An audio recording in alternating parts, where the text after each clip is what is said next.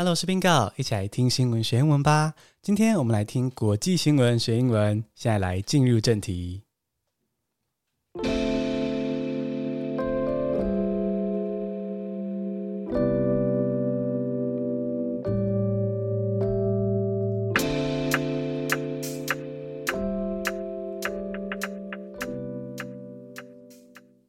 第一个单词是 reprisal，r e p r i s a l。Reprisal 报复是名词。The Taliban said it will investigate reports of reprisals and atrocities。好，相信大家在新闻上还有我的 podcast 中都听到这个塔利班恐怖组织成功的席卷了阿富汗，然后现在就是是直接实质统治了阿富汗了哦。那出现了很多的消息，表示说这个阿富汗的人民遭受到塔利班的军人的伤害，哦，就是各种的报复跟暴行。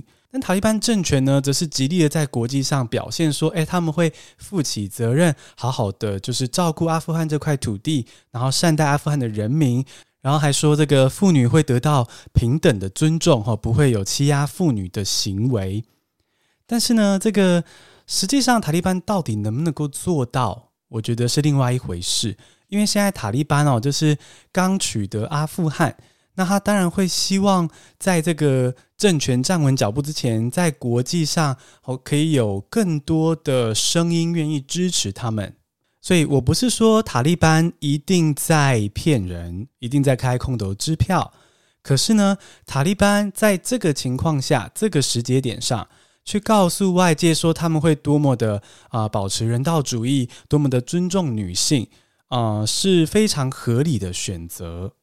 而且，如果有听一些国际新闻或者是一些国际政论的 podcast，就会听到说，其实塔利班一直以来哦是非常善于使用媒体的。他很了解要对这个国际媒体说什么，那对国内又要说什么，那对于就是自己的支持者又要说什么。所以呢，塔利班是非常公关蛮强的啦哦。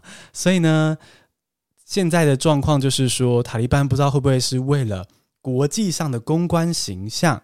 然后就表示说他们会去调查，会负起责任哈。如果有这些报复啊、暴行的行为的话呢，他们会去调查，然后呢负起责任。那如果你要英文表示说，塔利班表示说他们会去调查这些报复跟暴行等等的这些事件，英文可以这样说：The Taliban said it will investigate reports of reprisals and atrocities.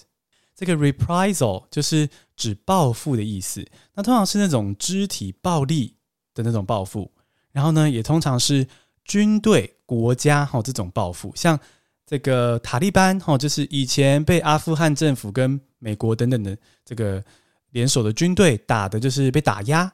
那现在呢，他们成功的卷土重来了，所以对他们来说，就是一种军队的国家等级的报复。那这种就是 reprisal。哦、那讲到报复，你可能会觉得，哎，报复不是 revenge 吗？哦，没错，revenge 也是报复。那 revenge 呢？我觉得比 reprisal 这个字广一点。哦，就是刚刚我们听到 reprisal，它会比较具体一点点，它是这个肢体暴力的报复，是军队国家的这种报复。那 revenge 呢比较广一点，像肢体暴力的报复啊，或者心理上的伤害的报复，也可以算是 revenge。哦，比如说，如果有一个女性，哦，她被她的爱人背叛了。那他被背叛了之后呢，他就想要就是用某种方式在心理上报复他，可能比如说呃再抢走他的现任女友，或者是我不知道怎么样去伤害他的心情。那这种心理上的报复呢，也可以用 revenge。那例句就是 The woman plots a revenge on an unfaithful lover。哦，大家如果有看韩剧，应该就很常看到这种情节啊，对不对？哈，就是可能被亏待的。妇人啊，被亏待的女主角，她就是就是 plot a revenge on her unfaithful lover 哦，就是这个不忠的伴侣，她想办法就是报复他，plot a revenge。那这个例句中的这个 atrocity，atrocity 就是暴行，那暴行就是只要是肢体暴力或者伤害这些东西都是 atrocity，那就无关报复与否了哈，只要是这些暴力的行径伤害别人就是 atrocity 啊，所以我们再复习一下例句。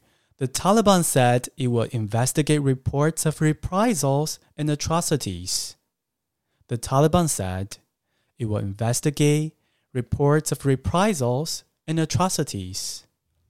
第二个单词是 Eurasia，E U R A S I A，Eurasia，欧亚大陆是名词。The bridge is one of the projects to connect Eurasia through infrastructure。 好，最近中国有个很大的建筑计划落成了，就是这个中国跟俄罗斯之间首座跨江铁路大桥，就是跨越一条江——黑龙江的铁路大桥。那这个铁路大桥叫做同江中俄黑龙江铁路大桥。那这样的一个铁路大桥落成，它的意义何在呢？为什么我要分享呢？哦，其实这个中俄之间的跨江铁路大桥，是中国这个“一带一路”政策的最新关键一步。好，所谓的一带一路呢，是中国的一个可以说是某种外交措施吧。哈。它的一带一路的目的呢，就是用基础设施跟各种的合作，来把欧亚大陆连接在一起。那所谓的基础设施呢，就是包括交通、通讯、能源、建筑这些啊、我们整个人类生活或是各种产业发展的最基础的设施，就是基础设施。那一带一路呢，就是主要运用这个基础设施去把欧亚大陆连接在一起。所谓的欧亚大陆就是欧洲跟亚洲，因为欧洲跟亚洲其实在这个你地理上来看，其实是相连的一块大陆地嘛，对不对？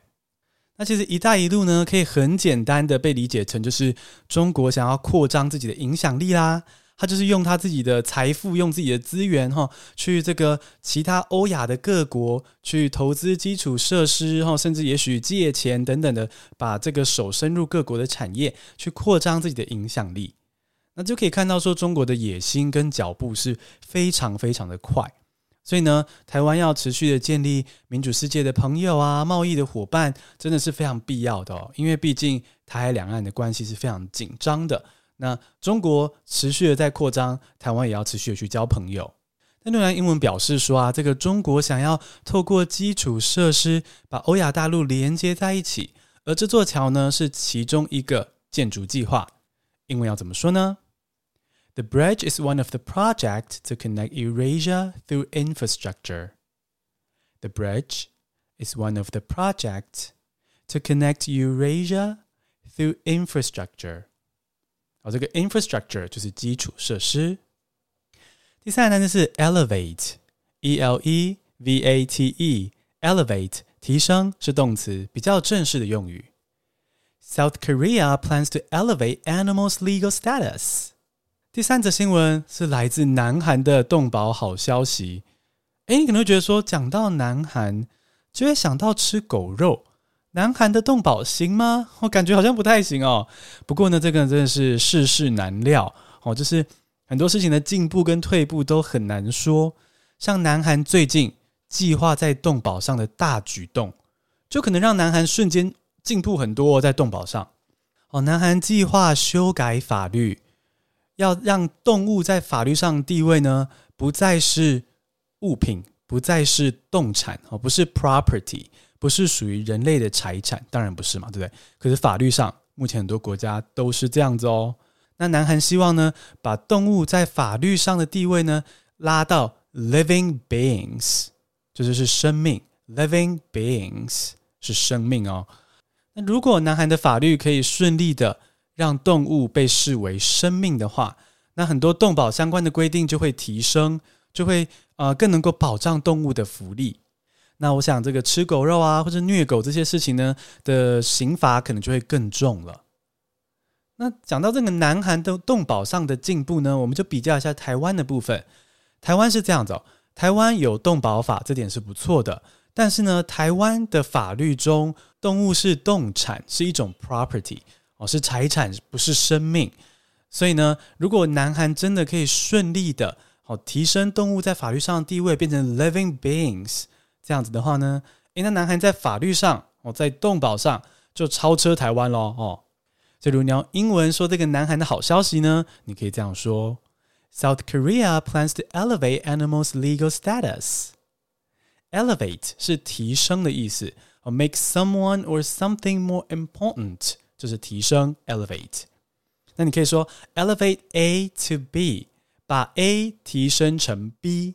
比如说我们这边这个南韩这个例句啊，如果你要讲得更清楚一点，你可以说 elevate animals legal status to living beings。OK 吗？再念一次哦。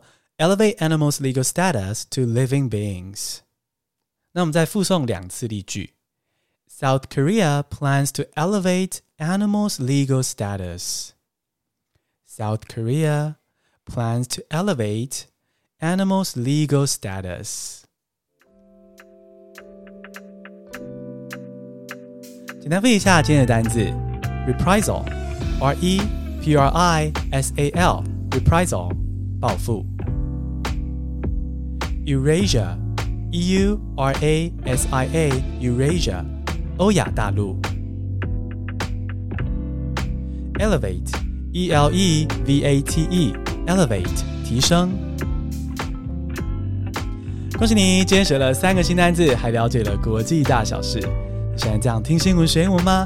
希望你可以追踪我们的频道，并且留下五颗星的评价，让我星星堆满天。谢谢收听，下次同频见。